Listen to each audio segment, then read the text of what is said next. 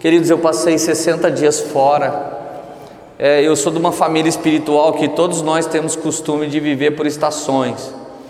Então, tanto Dan Duque quanto Mark Schubert, que vai estar aqui terça que vem, tipo, nós, nós temos estações. Tem uma hora que a gente trabalha muito na igreja local, tem uma hora que a gente trabalha muito na mesa dos discípulos, tem uma hora que a gente vai para o secreto, tem uma hora que a gente muda de nação é, outras pessoas, como Luciano Subirá, ele permanece tipo um tempo inteiro fazendo a mesma coisa. Eu gostaria de ter esse tipo de hábito, mas Deus chamou nossa família para fazer algumas curvas e subir, daqui a pouco descer, e a gente sempre vai construindo uma coisa numa rotina não muito comum. E, e sempre que eu, eu ouço a voz do Espírito Santo me pedindo para vazar e dar uma sumida, eu faço isso. Então eu acabei de ficar 60 dias fora, onde eu só busquei Jesus e eu fiquei orando e eu fiquei curtindo minha família, cuidando da minha esposa, das minhas filhas. E a principal coisa que eu orei foi: Deus, me fala sobre os 10 anos que vem da igreja. Eu sou pastor de uma igreja que fez 10 anos esse ano, que passou. Antes disso, eu fui pastor auxiliar por mais sete anos. Eu tenho 38 anos, mas eu tenho quase 18 anos de estrada na igreja. Eu ministrei no meio dos pentecostais tradicionais, neopentecostais, no meio de alguns movimentos, participei do início de alguns movimentos. Deus me permitiu experimentar bastante coisa, e isso foi muito bom para que eu pudesse entender o momento é, da igreja, onde quer que ela esteja, entender a cultura local, e respeitar a doutrina da igreja. Então eu tenho caminhado muito buscando, por mais que eu viva uma radicalidade de alguns ensinos, mas eu fico buscando uma flexibilidade para poder tentar ajudar todas as pessoas. E esses dez, esses dez anos se passou, a poema está consolidada, graças a Deus, mas eu não estou feliz com isso. Porque não é porque ela está dando certo que Jesus está feliz com ela. Então fui perguntar para ele: o senhor está feliz com o que a gente tem feito? É exatamente isso que a gente tem feito, porque resultado a gente tem, mas eu quero saber se está de acordo com seu desejo. E um problema dos crentes, quando ele vive num nível raso de relacionamento com Deus, ele acha que resultado tem a ver com bênção de Deus. E muitas vezes você vê Deus permitindo coisas terríveis, coisas, sabe, que você não pode aplaudir não pode glorificar assim voluntariamente tanta dor que você passa, mas ali está sendo gerado um verdadeiro conhecimento. Existem provérbios como é melhor a repreensão do tolo do que a canção do justo, há mais ensino na casa do luto do que na casa da alegria. Então, nesse tempo de muita frutificação, de muitas bênçãos e de fazer muitas amizades, eu fui perguntar: Jesus, você está feliz com isso? É exatamente isso que a gente deveria fazer. Então Deus começou a me falar sobre os próximos 10 anos da igreja. Eu queria compartilhar isso com você, porque para mim essa igreja ela não tem nada a ver com o que a Poema estabeleceu. E o que ela vai fazer também não tem a ver com o que a Poema fez. Aqueles 10 anos, eles já se passaram eles não vão voltar mais. Alguns mecanismos daquela época não funcionam mais, algumas estratégias daquele tempo não funcionam mais, algumas palavras remas daqueles dias já ficaram para trás. Deus é um Deus de novo e é um Deus que renova o novo, amém? Então a gente não precisa copiar modelo nos dias de hoje, a gente precisa se afiar na doutrina e estar aberto ao vinho novo de Deus. Então nós vamos viver igreja como jamais se viveu antes, amém? Então, nessas perguntas, é, eu senti alguma coisa muito forte de Deus. Leandro, você vai virar o novo tradicional se você não mudar de novo. E você pode fazer isso. Consolidar o que a Poema fez nos últimos 10 anos e deixar isso crescer, mas entenda que a nova geração já vai olhar para você e vai pensar assim: eles são um pouquinho diferente da gente, né? Então eu estou tendo a oportunidade ou de consolidar tudo que nós vivemos nos últimos dez ou abrir mão disso para que a gente toque algo novo de Deus. E o que eu escolhi foi abrir mão, porque eu tenho, sabe, um frio na barriga de vontade de desejar novidades de Deus. Eu não gosto quando a coisa já está tudo ótimo, já está tudo bem. Agora a gente pode fazer outra coisa. Não, eu preciso sempre ter frio na barriga. Se eu não tiver frio na barriga, não tiver dependência do Espírito Santo, para mim eu não tenho ministério. Para mim eu tenho algo sobre controle. E para mim isso não é um ministério. Para mim isso é um trabalho que qualquer homem pode fazer. Mas quando sai da minha alçada, quando sai da minha possibilidade, quando eu tenho que gritar novamente para que Jesus faça de novo, então eu acredito que eu estou debaixo de muita dependência de Deus. Então, ainda que eu tenha 10 anos e a família de Jesus Copos esteja começando, nós estamos exatamente da mesma maneira. Todo mundo com frio na barriga, querendo saber para onde a nuvem está indo, porque o que a gente mais quer é estar no centro da vontade de Deus, amém? Agora, no meio disso, eu estaria errado se eu escolhesse diferente? Não, eu não estaria errado, mas eu quero mais do que estar certo. Eu quero realmente o que Deus está fazendo nesse tempo, nesse momento. Então eu fui para a beira de uma piscina e quando eu sentei na beira dessa piscina eu tive uma visão. E gente, eu sou o profético mais careta que você vai conhecer na sua vida. Deus realmente fala um punhado de coisa comigo. Eu realmente vejo um monte de coisa de Deus, mas eu não sou pirado. Eu, eu, eu sou profético, não sou pirético, sabe? Tipo, eu acho que tem gente que faz muito carnaval com, com o sobrenatural de Deus. E aí o resto da galera fica achando que é inalcançável esse sobrenatural de Deus. Gente, não é não. Fique tranquilo. Às vezes eu vejo aqui dentro, às vezes eu sinto uma coisa aqui que eu não sei explicar. O mundo chama de intuição, eu sei que é revelação, sabe? Então eu estava na beira de uma piscina, de repente eu tive uma visão. E foi louco, gente. Foi muito louco. Eu vi, eu vi uma coisa incrível. Eu vi duas tribos caminhando no Brasil. Uma eu conhecia bem, uma eu estava nela e toda a galera que eu ando estava nela. Uma tribo era a galera do secreto, uma tribo era a galera do chu, era a galera do cheio, é, era a galera do quartinho, era a galera do mover, era a galera que prega três, quatro horas, que fica chapando cinco, seis horas era a nossa galera. Eu vi várias pessoas lá. Eu vi várias pessoas que eu ando, eu estava lá. Mas do lado direito eu vi uma outra tribo. Eles não são tão acostumados com o mover de Deus. Eles não sabem muito bem profeticamente o que Deus está desejando. Eles não têm uma intimidade tão grande com Deus a ponto deles subirem no púlpito e falar assim: Ó, oh, eu vi uma coisa de Deus, hoje vou pregar para vocês. E eu vi como se a presença de Deus, nos próximos dez anos, ela saísse de cima de tribos como a nossa e passasse para cima dessa outra tribo. O que essa galera tinha em comum era muita fome por saber a vontade de Deus. Eu vou te falar um problema que caras como eu têm. Eu não preciso ler tanto a Bíblia para eu escrever uma grande mensagem. Eu tenho vergonha de dizer isso para vocês. Mas eu entro no banheiro para tomar banho, tem dia eu saio de lá de dentro com um seminário. Eu sento no meu iPad e eu escrevo ele em cinco minutos. Isso é um dom. Isso é um dom profético. É um dom do Espírito de revelação, Efésios capítulo 1, verso 17. Agora, sabe do que, que eu me envergonho? Se eu tiver um estilo de vida santo ou não, eu ainda continuo sabendo isso. Eu quero te dizer uma coisa: se o seu dom atrapalha seu estilo de vida de fome e santidade pelo Senhor, nos próximos dez anos você vai começar a perder o Senhor. Você sabe que esse foi o pecado dos íntimos. Uzá e Aiô eram mais íntimos, poderia ser mais íntimos, a arca estava escondida na casa deles. Eles não sabiam como tratar a arca. Quando Davi falou, vamos levar a arca, um deles morreu. Sabe quando você começa a brincar com o mover, brincar com o poder, porque você tem dons? Eu estou dizendo para vocês que há 20 anos atrás, outra geração governava o Brasil em termos de igreja. Nos últimos 10 anos, a nossa geração tomou o governo das conferências, do ensino, do YouTube, dos livros.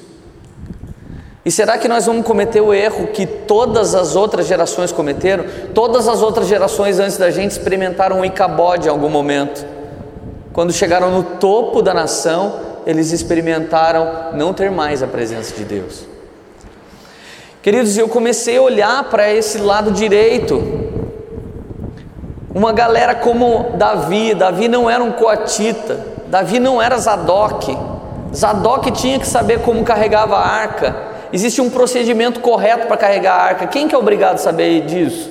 Os íntimos. De verdade, tem coisa que o, tem coisa que o Douglas e a Val são obrigados a saber que vocês não precisam.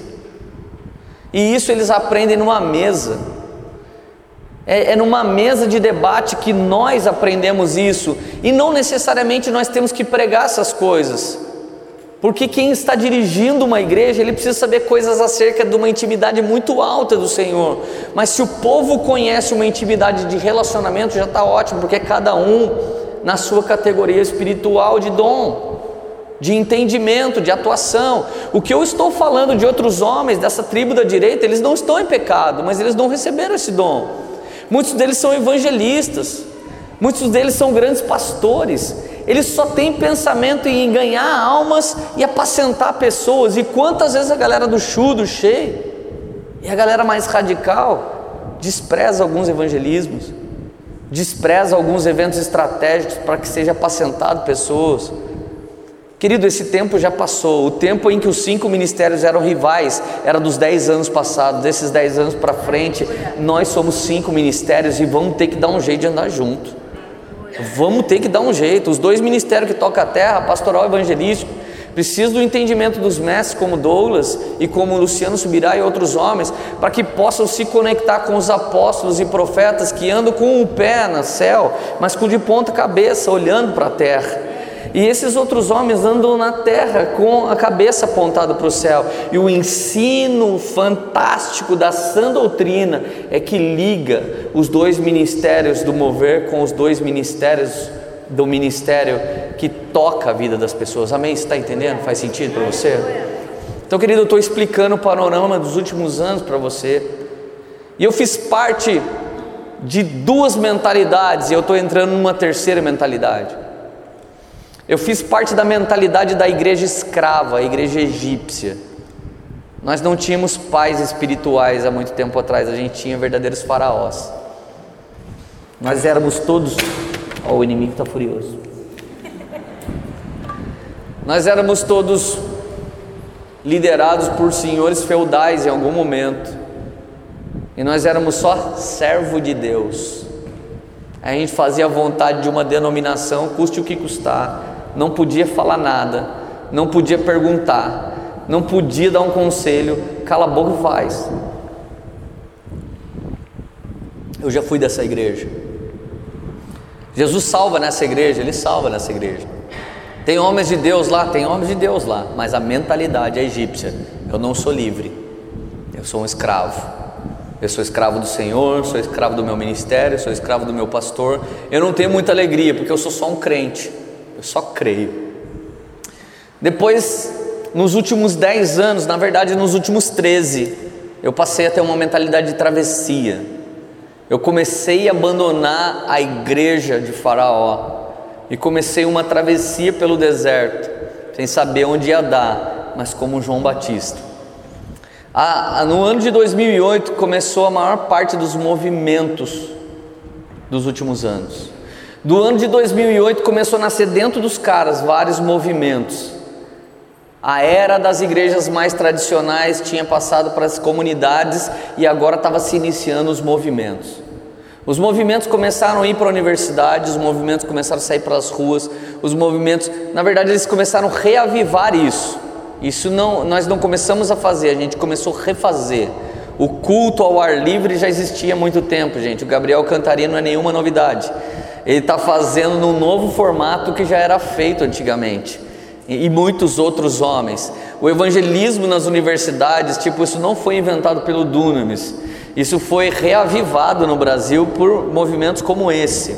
Então presta atenção, sempre numa transição, Deus começa a enviar um povo diferente, levantar um povo diferente, um povo esquisito, um povo que não se conforma, eles não estão levantando racha, eles estão transicionando. Assim como João Batista, ele começa a, a, pregação. que preparava o caminho para Jesus. Então, na época que todo Israel estava debaixo do farisaísmo, os saduceus, os fariseus, os zelotes, eles estabeleceram a religião, o povo estava debaixo dessa tirania. Então João Batista vai lá e fala: Eu não quero mais ser, eu, eu não quero ser do movimento dos meus pais, eu não quero ficar o resto da vida sendo da ordem arônica. Deus tem uma coisa nova, vou para o deserto e começa uma nova mensagem. Ele muda de roupa, ele muda de cabelo, ele muda de lugar. E quando você muda de roupa, muda de cabelo, muda de lugar, muda de canção, você no céu também muda de região celestial. Tudo que você dá um passo aqui na terra pela fé, porque você ouviu do céu, geograficamente no céu você entra em outros lugares celestiais. Você entra embaixo de outra palavra, você entra debaixo de outra promessa, você entra debaixo de outras profecias. Agora eu quero dizer para vocês, para que essa igreja de Zuscope fosse tão livre como a gente está vivendo essa noite, uma geração como a minha, agora eu não estou falando de idade, mas estou falando de uma geração profética, uma geração como a minha promoveu a travessia dos últimos dez anos. Dos últimos dez anos, vários tipos de movimento out church, fora da igreja, começaram. Mas eu tenho uma péssima notícia para te dar a década dos movimentos acabou. Ou os movimentos estão virando o que ele tem que se tornar por finalidade, ou eles vão perder o fôlego. Todo movimento para eclesiástico precisa terminar sendo igreja, porque Deus não faz nada se não for por meio da igreja. Ele pode começar algo por meio de uma companhia profética, mas ele consolida se tornando igreja. O ano se tornou igreja, por amor a uma vida se tornou igreja, Jesuscope se tornou igreja. Pode olhar todos os movimentos nesse exato momento, eles estão virando igreja. Se alguém quiser insistir, eles vão se tornar os caras que andam na frente da nuvem. Nicodemos ficou para trás, precisava nascer de novo. Quando João Batista viu Cristo, ele deu um passo e andou na frente. Jesus não pôde fundar a igreja dele nem com Nicodemos. Nicodemos vem aqui. Se você quer nascer de novo, a gente começa uma igreja nova. Não vai dar, não consigo entrar dentro da minha mãe. Tá bom, então vou falar com o João. Deus sempre fala com o pioneiro. Deus sempre avisa o pioneiro. Deus, antes de levantar essa geração com força, Ele está avisando a minha geração. Se a gente quer mudar ou se a gente quer continuar assim. Se a gente quiser mudar, nós vamos fazer parte da novidade dos próximos 10 anos. Se a gente não quiser mudar, a gente vai ficar para trás e Deus vai dar a voz para uma nova geração. E eu não quero ficar para titio, meu amigo. Eu vou renovar, em nome de Jesus, amém? Tenho subido várias colinas, tenho comido minhas próprias unhas e tenho batido meu próprio bico na pedra para ver se renova meu bico de águia e minhas garras novamente. Eu necessito de uma mentalidade para os próximos 10 anos para continuar a influência que Deus me deu nos últimos 10. Então, isso é uma renovação que eu, Leandro Barreto, sei que eu preciso viver. Estou dando testemunho meu agora e você vê o que você faz com o seu, tá? Enquanto isso, eu vou compartilhando mais um pouco. Queridos, na travessia, é fantástico. A igreja da travessia é a igreja dos sinais. Nunca se viu um renovo tão grande de sinais quanto nos últimos dez anos. Gente, a gente fechou bar, abriu igreja, a gente fechou prostíbulo, abriu igreja, a gente faliu cinema, teatro, abriu igreja, a gente ganhou líder de movimento feminista, a gente ganhou líder de movimento LGBT, a gente ganhou líder de cartel de caça-níqueis, a gente ganhou líder de PCC. Eu já subi o morro, cheguei no morro da comunidade no Rio de Janeiro, avisei os caras com metralhadora, e aí mano, o que, que você quer? Quer comprar droga? Eu falei, não, eu vim evangelizar. Você é crente? Eu falei, eu sou. Sou pastor. Sério, cara? Mas é perigoso aqui. Eu falei, é, mas Jesus mandou vir pregar aqui. Então faz o seguinte: a gente vai escoltar você. Até bandido vira escolta quando Deus tem um plano na sua vida. Eu estou falando que nós passamos a estabelecer algo mas você precisa entender: quem caminha, caminha por fé, prosseguindo para o alvo que é Cristo. Quando você caminha, os sinais passam a te seguir. Sinal não para do lado de gente parado, sinal segue quem está andando por fé.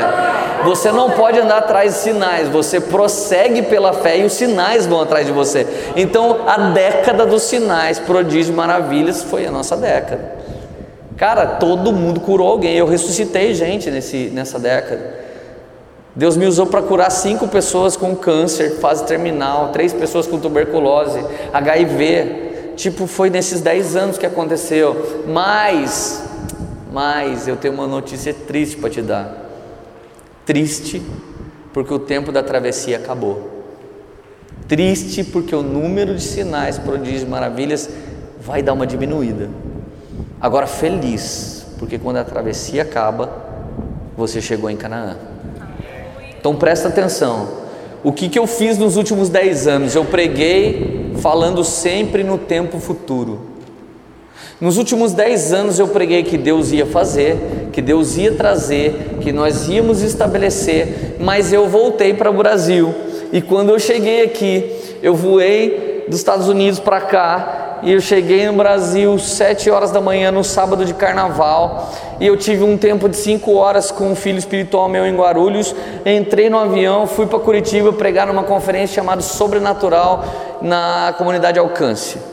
Quando eu chego lá, gente, tudo tinha mudado no mundo espiritual. Eu faço isso faz dez anos. Eu estou acostumado a ir numa igreja pregar, como eu estou vindo aqui essa noite nos últimos anos. De repente eu chego naquela igreja, eu olho para aquele povo e o Espírito Santo fala para mim: algo mudou. Eu falei, eu estou sentindo um cheiro diferente, cheiro das águas, Senhor. O que está acontecendo? Então eu sentei e a maior parte dos pastores que já ministraram sobre minha vida, eles estavam sentados lá e era minha vez de ministrar para eles. Foi muito impactante. Primeiro, porque o primeiro lugar que eu voltei no Brasil a pregar foi numa das igrejas que é a maior referência para mim, se não for a maior de todas, talvez é uma das maiores. Então, quando eu estava pregando, que eu pisei naquele púlpito, o Espírito Santo falou assim nitidamente para mim: não prega mais sobre o futuro, porque o futuro é hoje. Eu entreguei o Brasil para vocês. Eu falei: do que, que você está falando? Ele falou: presta atenção. O Morada viaja mais que o Titãs. O Morada, o Morada ministra mais do que a Ivete Sangalo faz show. Leandro, presta atenção. Hoje, o Vitor Azevedo viaja mais que o Whindersson.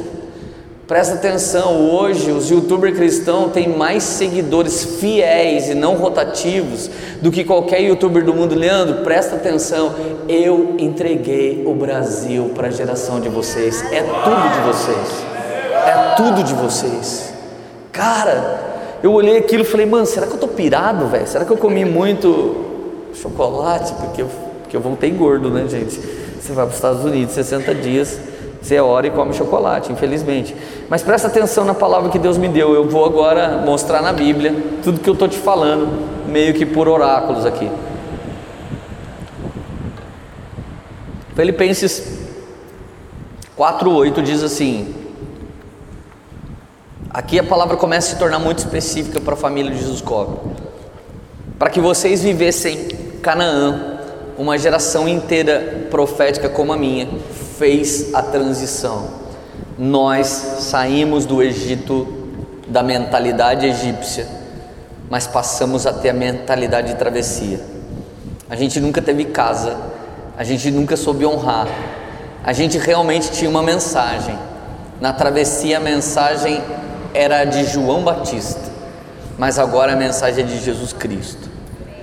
Presta atenção, não dura mais dez anos os pregadores e ministros que tratam a igreja como serpente. A mensagem da travessia não dura mais dez anos. Esse negócio de bater na igreja, de dar na igreja, falam na cara, não sei o que. A minha geração destruiu para de vocês construir. A minha geração precisou desenhar o que estava errado, arrancar o que estava errado, para essa geração não ter que competir com mais ninguém, não ter que falar mais nada, só chega e constrói o que é certo e acabou. O povo já sabe o que é certo e errado. Eu gastei 10 anos da minha vida apontando coisas erradas, mas eu não tenho mais que fazer isso por 6 meses.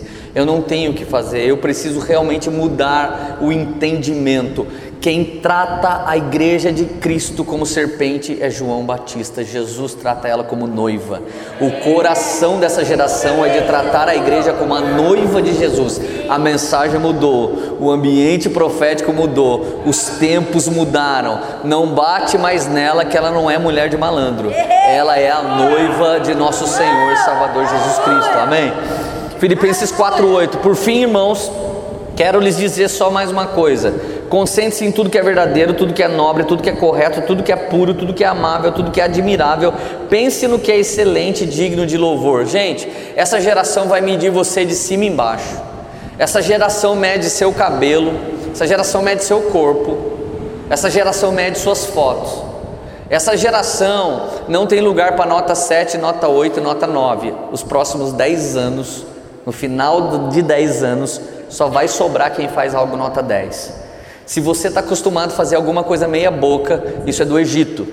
Isso é coisa de quem é escravo. Se você consegue fazer uma coisa boa, isso é coisa da travessia. Mas se você tem um chamado, tem intimidade, você vai fazer uma coisa que revela o caráter de Cristo como um ruiós, como um filho maduro de Deus. Então não vale ministério nota 9.5 para os próximos 10 anos. Você canta, faz o favor de cantar muito, cheio do Espírito Santo. Você toca, faz o favor de tocar muito e cheio do Espírito Santo. Você prega, faz o favor de pregar demais e cheio do Espírito Santo. Você discipula, faz o favor de discipular com muito carinho muito amor e cheio do Espírito Santo. Larga a mão de seu irmão pato. O irmão pato pensa que nada, pensa que voa e pensa que corre. Agora, o guepardo corre mais que qualquer animal, o golfinho nada mais que qualquer animal, e a águia voa mais que qualquer animal. Mas o irmão pato faz tudo e no final ele não faz nada. Desses próximos anos, não existe espaço, o mundo não aceita nenhum patinho mais, a igreja também não. Então, se hoje você está chegando com uma boa intenção, mas você não demonstrar isso na prática, com fome, botando a mão na massa, você vai ficar para trás e não adianta nem chorar. Oh, me deixaram para trás, não é só na igreja. Em todos os lugares só existe espaço para alguém incrível. E você é incrível porque Deus sonhou que você fosse incrível e porque Ele tinha um plano incrível com você e Ele tem o poder de capacitar. Bezalel não era incrível, mas depois de um batismo, com uma unção de Bezalel, ele se tornou um artesão com o maior dom de, do tabernáculo. Então eu quero te dizer uma coisa: se você não sabe como fazer, ora porque Deus tem o poder de capacitar, mas o que nós não podemos fazer é ficar de braços cruzados esperando. Esperar era esperar libertador no Egito. Esperança é caminhar esperando para ver se encontra o que você anda esperando, mas você não fica parado. A diferença de esperar e esperança é que os dois você está esperando, mas um você caminha de encontro, o outro você fica parado para ver se dá sorte. Faz sentido? Fala, eu tenho esperança. Levíticos 26, 10. Vocês estarão colhendo da colheita passada, quando terão que abrir mão de toda ela para que haja espaço para uma nova colheita. Gente, eu estou falando que o meu ministério está uma benção nos últimos 10 anos e eu estou soltando ele com as duas mãos para colocar duas mãos no novo de Deus. Eu acabei de tomar uma decisão na minha igreja. Eu sou ordenado apóstolo desde 2014 e eu, e eu por muito tempo combati esse título por causa dos falsos apóstolos. Mas eu não posso esconder um título verdadeiro porque eu não gosto dos falsos. Eu não gosto nem um pouco do apostólico profético latino-americano abusivo de Faraó. Eu sou completamente contra isso. Mas porque eu sou contra isso, então eu não vou permitir que ninguém saiba que eu sou um apóstolo. Então de 2014 para cá eu vim trabalhando as atitude apostólica e vim trabalhando em igreja. Um apóstolo é aquele que trabalha com igrejas e fundamenta igrejas e consolida igrejas. Então o que eu acabei de fazer nesse tempo? Eu tive que soltar Poema. A Poema não é mais a minha igreja como pastor sênior. Agora eu sou um dos pastores dela e os meus pastores conduzem aquela igreja para que eu possa estar com todas as igrejas que Deus tem nos dado influência. Eu precisei soltar da colheita de Deus passada para que eu possa pôr as duas mãos numa nova colheita. Talvez o que você fez a vida inteira até aqui não seja mais importante para Jesus. Ele quer que você solte isso com as duas mãos, para que você fique com as duas mãos prontinhas para tocar o novo de Deus. Amém? Por muito tempo alguém medroso segurava eu quero o microfone, mas, mas eu quero, mas, mas ai pastor, eu não sei qual que eu quero. Na minha igreja já teve cara que orou com duas irmãs e deixou as duas sabendo que ele estava orando com as duas, e no final, sabe o que aconteceu? Ele ficou sem nenhuma. E o cara foi cara de pau, não, eu estou orando com você e com a outra ali, porque eu não sei muito, sabe, que Deus tem, então vamos orar? Gente, é festa. O cara pensou que ele era quem? Que ele era o Dom Juan do rolê, cara, pelo amor de Deus. Agora, gente, presta atenção, por que, que eu estou muito feliz ultimamente? Por que, que nós temos falado nos últimos tempos? Você está feliz. Gente, quando uma nova estação chega, tudo demonstra que ela é nova. Quando o Senhor restaurou a sorte de Sião, Salmo 126, verso 1, ficamos como quem sonha. A nossa boca se encheu de riso, nosso lábio se encheu de júbilo. Gente, pelo amor de Deus, você acha que é comum essa alegria que nós estamos vivendo aqui? Essa adoração rolando em plena terça-feira, dentro de um colégio, com as portas abertas, ninguém enchendo o saco dos crentes aqui? Que, que, que época que você acha que é essa?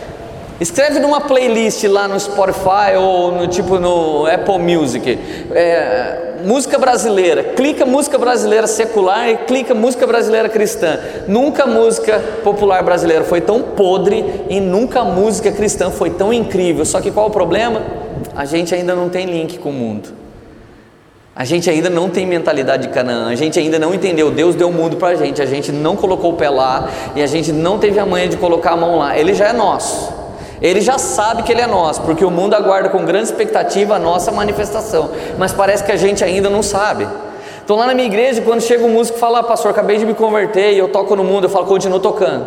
Sério, pastor, você vai mandar tocar no mundo? Toca, irmão, toca mesmo, porque o mundo está tão ruim que se você não tocar lá não vai ter música boa. Faz um favor para a gente, continua tocando lá. Gente, eu nunca falei para o ginecologista parar de ver mulher pelada. E nunca falei isso para eles, é a profissão deles. Chega na vez do músico, a gente tem uma mentalidade, cara, você não pode mais fazer isso. Cara, eu não admito isso. A gente tem uma distância agressiva do mundo. Você já parou para perceber? José trabalhou honrando Faraó. Mas Faraó servia os outros deuses e José honrou Faraó. Mas Faraó tentou matar outros homens como José, e José honrou Faraó. E Daniel trabalhou para Nabucodonosor. E Neemias trabalhava, era copeiro do rei. Ele tomava o vinho para ver se o rei não ia ficar envenenado. Gente, você já parou para pensar que nós somos tão religiosos que quando a gente vai trabalhar para um cara, você é da direita e o cara da esquerda, não, não posso trabalhar para ele, minha ideologia é outra, não, esse cara é do mundo, não sei o que, está na hora da gente tomar tudo que Deus deu. E primeiro esses homens foram e honraram esses outros homens, por causa do equívoco desses homens, Deus teve que trocar, trocou o governo. O homem que honrava foi trocado pelo homem que era autoridade. Toda vez que você honrar alguém, para a glória de Deus, Deus vai trocar o governo desse alguém pelo seu, porque você você está estabelecendo a cultura do céu aqui na terra, amém? Só que essa mentalidade é de Canaã, essa mentalidade não é de travessia, muito menos de egípcio. O egípcio vai achar que o que eu estou falando agora é uma anomalia. O cara da travessia olha meio assim, mas o cara de Canaã já entendeu: aonde eu puser o pé, Deus vai me dar por herança. Você sabia que a gente precisa de 15 senadores e 150 deputados? Não é de presidente que a gente precisa? Você sabia disso? E você quer mesmo que a gente não ponha na rede social em quem a gente vai votar? Você quer que a gente continue com a mentalidade da travessia? Não, eu sou apolítico. E a gente foi apolítico até hoje, a gente foi atelevisivo até hoje, o Big Brother manda na, na turma, a política faz tudo isso e a gente está no quartinho orando. Tem gente que não está no quartinho, meu filho, está na barriga da baleia. Enquanto você não amar o mundo que Deus ama, não é no quartinho que você está, é na barriga da baleia.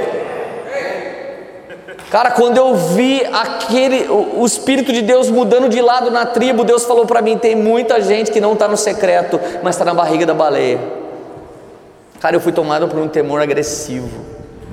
Sabe quem bateu na casa de Zadok e diz: Zadok, a arca tem que pôr no ombro e tem que andar assim? Davi. Davi não era coatita. Mas ele descobriu como carregava a presença de Deus. Sabe por quê? Porque ele tinha fome. A próxima década não é muito tempo de Ezequiel que vê Vale de Ossos Secos, não é muito tempo de João que vê Ilha de Pátimos. A próxima década é tempo de Lucas que pega uma prancheta por amor a um cara, pega todos os dados, depois chega com o discipulado. Teófilo, tá tudo aqui, ó. Escrevi o Word, eu escrevi para você Evangelho de Lucas, escrevi para você Atos dos Apóstolos. Eu não vi ninguém, mas eu tive com todo mundo mundo que viu e cada coisa que os caras viram. Eu nunca orei em língua, eu nunca senti arrepio, eu nunca vi um anjo, mas aqui está toda a documentação daquilo que eu vi. Gente, os próximos tempos são dos construtores, não dos esotéricos. Presta atenção no que eu estou dizendo para você, cara. Presta atenção, o tempo mudou. Fala para o seu vizinho, o tempo mudou. Gente, essa é a maior mensagem da minha vida, vocês não estão entendendo isso. Eu quero que vocês valorizem o que eu estou falando. É a maior mensagem que eu preguei em 18 anos. Depois você pega, dilui em 20 litros, dá um monte de mensagem. Fica tranquilo, dá para você fazer até melhor. Gente, tinha um povo que reconhecia o tempo dos tempos. Esse povo sempre vai existir no nosso meio. Os filhos de Issacar, 1 Crônicas 12, 32. Eles tinham a ciência de discernir os tempos. Sabe aquela coisa que você fala, pastor, estou querendo namorar? Ele fala, não é tempo. Sabe que você, ah, eu vou arrumar um novo trampo. O cara fala para você, não é tempo. São pessoas que reconhecem o tempo dos tempos, e eu estou falando para vocês que o tempo mudou. Josué, capítulo 3, verso 4. Contudo, haja a distância de dois mil côvados entre você e ela. Não vos chegueis a ela, para que conheçais o caminho pelo qual haveis de ir, visto que por tal caminho nunca vocês passaram antes. Quando a arca entra na terra prometida, o Senhor fala: fica dois mil côvados para trás para vocês olharem direitinho por onde ela entra, porque quando vocês entrarem, vocês não podem errar o caminho, porque o caminho que vocês vão entrar ninguém passou antes. Gente, eu estou pregando sobre uma coisa que ninguém entrou antes. Ninguém entrou nos próximos anos que a igreja brasileira vai entrar. Outros países já até entraram, mas o nosso país nunca entrou. Aqui a palavra está dizendo assim: na travessia, você tem toda uma mentalidade do mimo de Deus. Na travessia você não faz nada, Deus faz tudo. A travessia é pela graça.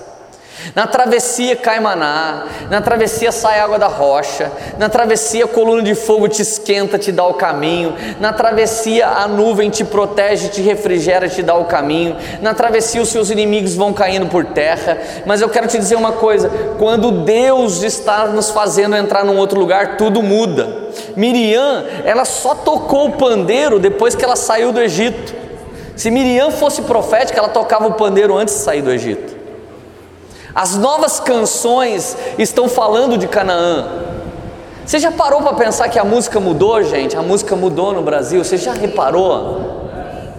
Por muito tempo a gente cantou o que ninguém queria ouvir. Depois a gente cantou o que os gringos fizeram. Mas de um tempo para cá, me aparece Lorena Chaves, Marcos Almeida, Brunão, Alê, uma geração que não canta nada que ninguém cantou antes. Todo mundo tem um cântico novo. Você já prestou atenção que quando você põe o CD do Morada, todas as músicas falam com você, porque o Brunão não fez aquelas músicas. Ele ouviu o grito de uma geração e cantou. Ele cantou a sua música. Pra onde eu irei se eu não tenho pra onde voltar? Cara, quem, quem não está passando por isso nesse exato momento? Quem não está queimando carroça nesse exato momento? Quem? Cara, é grito de uma geração inteira. Daí quando você põe aquilo na mídia, alguém pensa, cara, era a música que eu devia ter feito, era só cantar o seu sentimento. Você sabia que o Brunão não ia gravar esse CD? O, o, o, o Masal, o Brisa e outros dois caras da Poema iam gravar o CD da Poema. Chegou no dia, o Espírito Santo me deu uma palavra que a Poema não ia gravar. Eu falei, Bruno, agora vai lá e grava o CD todo para você. A nossa CD da Poema não saiu. E o CD que o Brunão não queria lançar é esse CD que está dando certo em todo lugar. Você sabe o que é isso?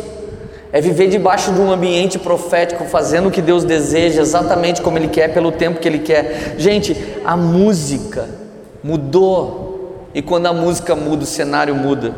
Você já viu o filme? O filme quando um casal começa a conversar, rola um jazz, toca uma musiquinha gostosa. Mas se de repente aparece o marido da mulher que o cara pegou e saiu, a música muda. O cara começa a perseguir, começa uma música mais hard rock, começa mais heavy metal, começa mais hardcore, e o cara começa a acelerar, e o outro começa a. Quando a música muda, a cena muda. Na minha igreja tem uma companhia de teatro, eles entram, começam a tocar uma música de circo. Daí entra um cara com perna de pau, um monte de palhaço. Daqui a pouco a noiva sobe, vai ter um casamento. Chega na hora que pergunta: Você quer casar? A noiva diz: Não, ainda não, sou muito jovem. E a noiva é a igreja, e o noivo era Cristo. Então ela diz não, a hora que ela diz não, aqueles palhaços se tornam demônios, pegam a noiva, dá um cola nela, muda a música, muda o ambiente, todo mundo fica com medo.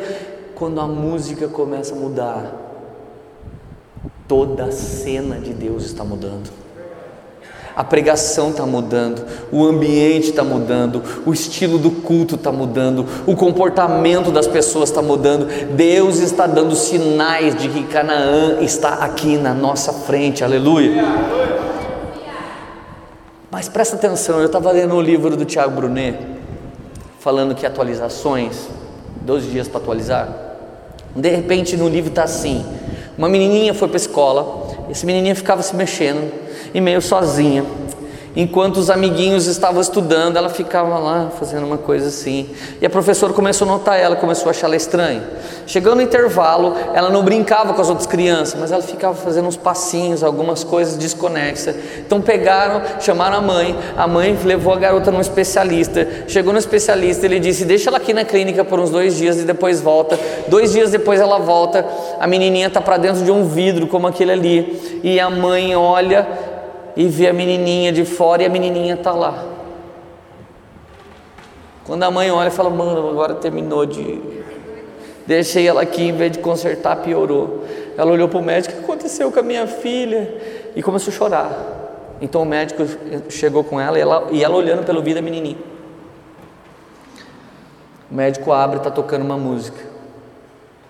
E assim que a música está tocando, entra no ouvido também da mãe a mãe percebeu que cada movimento que a menina fazia estava de acordo com a melodia da canção. Sabe por que tem muita gente que não está entendendo nossa alegria, felicidade, chapação? Por que, que eu estou tão feliz assim? Porque eles não estão ouvindo a mesma canção que eu estou ouvindo. Eu estou ouvindo uma nova canção, cara, eu nunca ouvi. Eu falei para vocês que eu tenho uma experiência de quase 18 anos trabalhando na igreja de Jesus, eu nunca ouvi nos últimos 18 anos a canção que eu tenho ouvido nos últimos dias. Fala para o vizinho que está do seu lado, o tempo mudou. Agora sabe o que aconteceu, gente? O povo atravessou. Eu também atravessei. 2018. Atravessei. E quando você atravessa, o que acontece? Cessa o maná? Não. Os milagres param? Não. O que, que muda? Nada, só passei do Jordão para cá. Você sabia que do capítulo 1 de Josué até o 5, nada mudou, eles só passaram para o lado de dentro? Isso significa que inúmeras pessoas vão ver a estação chegar para todo mundo, mas não significa que eles entraram. Gente, você tem que entender uma coisa: no Egito, Querendo ou não, Faraó dá tudo que você precisa para viver. No deserto, querendo ou não, o Senhor te dá tudo para você viver. Mas em Canaã, você tem que trabalhar. Canaã não é lugar de Deus mimar. Canaã é lugar de governar. Teve gente que nasceu no Egito. Você sabe quantas pessoas do Egito entrou em Canaã? Duas pessoas. 3 milhões de pessoas morreram no deserto. Todo o resto do povo que entrou tinha 30, 39 anos e 11 meses para baixo. Todo mundo nasceu, ou seja, era uma geração jovem. Era uma geração extremamente jovem. O louco é que quando essa geração entrou, eu acho que as namoradas falaram para os namorados, mano, vai ter que trabalhar agora. Daí o cara, trabalhar? Mano, chapação, chu, ei, Jesus Copo terça-feira, DNA domingo, ainda tem mais uns vídeos na semana. Tem que trabalhar? É, mano, a gente vai casar? Não, mas Jesus vai dar um jeito, mina. Um jeito na cadeia, maluco. Sai fora, velho. Vai trabalhar, irmão. Ou você vai casar com a sua mãe? Sua mãe faz tudo para você, você vai casar com ela? Ô, gente, guarda uma coisa no coração. Momento machista da pregação. As, a noiva, igreja, nunca falou: Jesus, que horas você vem me buscar? Jesus, a gente vai casar ou não vai? Jesus, vai me salvar ou não vai? Jesus, e aí, até quando a gente ficar só, só namorando, você não me chama para noivado? Quantas vezes você viu a igreja falando assim com Jesus? Jesus teve toda a ação para a igreja se tornar a noiva dele. A noiva a igreja só deu resposta. Se todo mundo que está aqui ouviu o que eu estou falando nessa hora, vai ter um monte de casamento esse ano ainda aqui. Porque tem um monte de cara que parece estar casado com a sua própria mãe, cara. É sua mãe que faz tudo para você, irmão. Chegou a hora de trabalhar, velho. Em Canaã não é pela graça, em Canaã é o reino, é tudo tomado à força, tudo custa tudo, tudo intencional, tudo com precisão. Amém? Tá feliz ainda? Tem alguém feliz aí? Aleluia! Gente, escuta só quando é que eles entraram. Eles entraram, mas não entraram, você entende? Eles entraram, mas a mentalidade era a mesma. Eu acho que o menininho olhou pro outro e falou: Mano, você usa esse crocs desde que você nasceu, né? Daí o outro falou: Uso, velho. Já virou de número 6, já tá no 42, já cresceu no meu pezinho. E quando é que você vai matar esse crocs aí para colocar um, um tênis novo? Você não quer usar esses novos tênis que está usando agora, que parece barbatana saindo para trás assim? Você não quer usar? Ah, que não, né? Deixa assim mesmo. A roupa deles cresceu neles. Mas se quisesse ter roupa nova, ia ter que fazer. Se quisesse comer comida nova, ia ter que fazer. Irmão, Canaã não é de graça. A igreja dos próximos 10 anos ela é trabalhadora, é inteligente, ela é uma instituição linda, ela é mais bonita que uma universidade do mundo. A igreja dos próximos anos ela é extremamente intencional, ela é tecnológica, ela é bonita, desde o vestimento ao comportamento, tudo reflete para a rainha de Sabá a glória e a sabedoria não de um Salomão, mas do nosso Deus Todo-Poderoso. Vamos lá, alguém, gente. Gente, vou te contar aqui a hora que eles entraram. Josué capítulo 5. Se você não marcou nada até agora, marca esse. Versículo 12.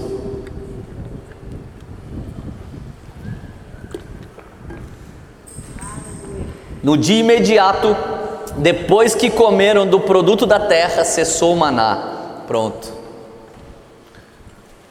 Quando que o maná para, gente? Fala, quando eu como a novidade da terra. Sabe quando a travessia para? Quando você come o novo de Deus. Sabe quando a mentalidade de bater na igreja não sei o que para? Quando você come do novo de Deus. Vou te dizer que dia que eu me tornei um governante. Eu engravidei a Érica, ela tinha 16 anos de idade, eu também. Hoje eu tenho 38, minha filha Lilian vai se formar em psicologia, vai casar agora com um dos pastores da nossa igreja, o único solteiro. Eu tive a Lilian fazia 20 dias que eu tinha feito 17 anos.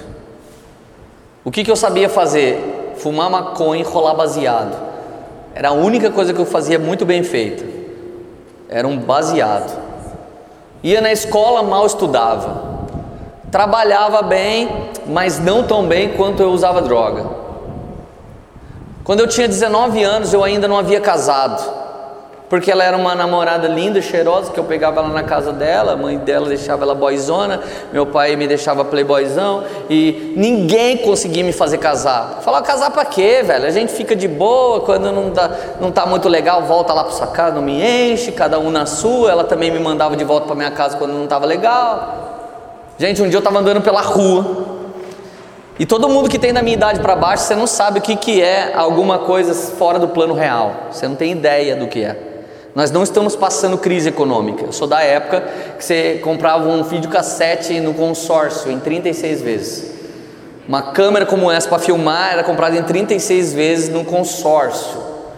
Agora a gente fala, ai cara, 12 vezes no iPhone, meu irmão, isso é baba, isso não é nada. Eu sou da época que você tinha que financiar tudo, ninguém tinha carro zero, não dava para ter carro zero.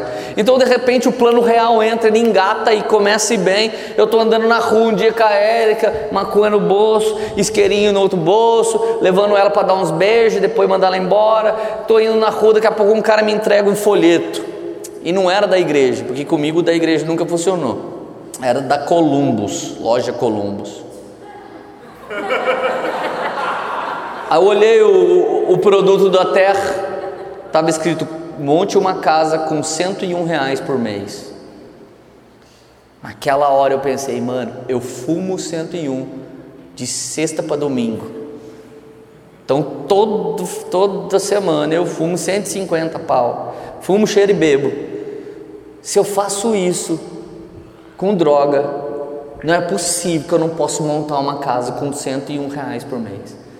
Peguei aquele panfleto, irmão, exatamente como esse versículo.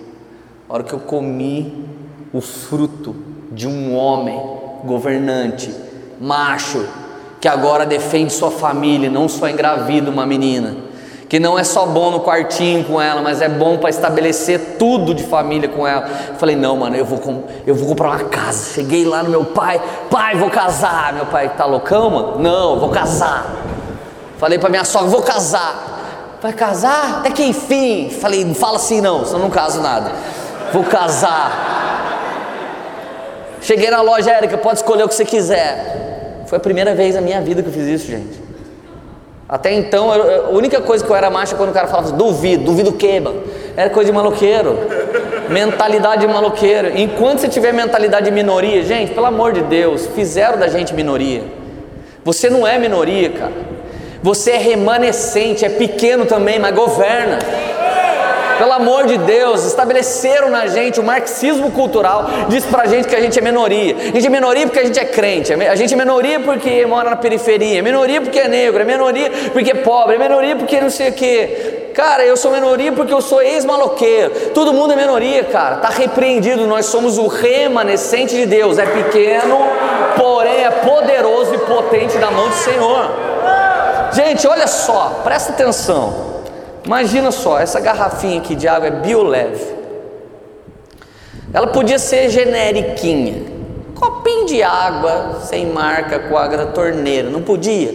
Podia, pastor. O tanto de água que você usa, quantas crianças dava para alimentar? Quantas famílias dava para alimentar? Olha aí, pastor, você fica fazendo essas artes aí. Quantas famílias dá para alimentar fazendo essas artes suas aí? Essa visão da esquerda. A visão da, da, direita é: que legal, olha, comprou uma água boa. Quantas famílias alimentou? Porque para envasar a água alguém ganhou dinheiro, para fazer o plástico alguém ganhou dinheiro, para fazer aquelas artes alguém ganhou dinheiro, para imprimir essa arte alguém ganhou dinheiro, para trazer até aqui alguém ganhou dinheiro. A tinta do cartucho da tinta que veio aqui, alguém ganhou dinheiro. Que legal! Tá todo mundo ganhando dinheiro. Essa igreja começou, um monte de família está sendo sustentada. Visão da direita. Agora, a visão da terceira margem não é da direita nem da esquerda. Um copo de água dado por um profeta recebe galardão de profeta. Todo o investimento aqui para que o corpo de Cristo seja melhor é uma visão de reino de Deus. Essa ótica está acima de tudo. Por que, que tem que cobrar numa conferência? Visão da esquerda, visão da direita. Quem mais eu posso ajudar? Visão do céu. Vamos fazer o máximo que a gente puder possível. E se não der, a gente dá. E se não der, a gente põe telão para fora e transmite online mesmo dizendo que não vai fazer porque a gente quer abençoar todo mundo. E ainda que não der agora, depois a gente põe no YouTube. Gente, a visão do céu é a visão da terceira margem, é a visão do governo, é a visão apostólica, A visão denominacional aprisiona sua mente, porque se você pensar diferente da denominação, você racha ela. Mas a visão apostólica te inspira a ponto de você fazer a obra maior do que a daquele que te inspirou. Jesus disse que a gente ia fazer. Nós temos hoje uma mensagem livre que te catapulta, que te lança, que te manda ir mais longe, que te manda ir além, que te manda ir mais alto, que te manda ir mais fundo e que te manda fazer com toda a vantagem que com sofrimento a gente conquistou. Pega isso como vantagem. Eu quero fazer um pedido para vocês, família de Jesus Cop. Não negligencie os 10 anos de lágrima de uma poema. Não negligencie a liberdade que nós demoramos 10 anos para conquistar. Cara, vocês têm toda a vantagem. Nasceram igual, mas maior. Nasceram igual porque não fazem parte da transição. Já são Canaã. Vocês nasceram no mesmo tempo que a gente está, mas maior, sabe por quê? Vocês não precisam das minhas marcas. Vocês podem levar vantagem em não se tornar o que eu fui, porque eu faço parte do passado. E para eu renovar, eu preciso olhar para vocês. Mas eu sei que aqui essa noite tem três tipos de pessoas: gente com mentalidade egípcia, gente com mentalidade de travessia e gente com mentalidade de Canaã. Deus espera uma única mentalidade de nós a partir de hoje. Uma mentalidade de que eu sou tudo que o Senhor espera que eu seja. A obediência anula inúmeros processos. Quem obedece não precisa ser amassado e feito de novo. O oleiro não erra de fazer vaso rachado toda hora. Quem rachou foi o vaso. E naquela passagem tem um vaso rachado, mas ali atrás devia ter inúmeros vasos de honra pronto para ser usado para a glória de Deus. Em Canaã não é lugar de vaso rachado.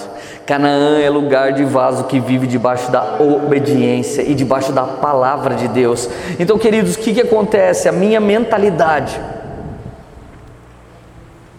ela começou a se tornar de um governante, a partir daquele bendito folheto.